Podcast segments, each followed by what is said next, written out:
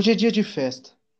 Pessoas alegres, pessoas cantando, dançando e comemorando. Com seus amigos próximos. Tudo de bom que a vida lhes traz. E eu penso: será que a vida se esqueceu de mim? Comemorando pelos bons tempos, juntos de quem amam. Mas, se nunca fui amado, como saberei? Todos os semblantes sorridentes e cientes de que tem um lar para onde voltar. Mas e se o único lar que tenho for esse chapéu velho desfiado?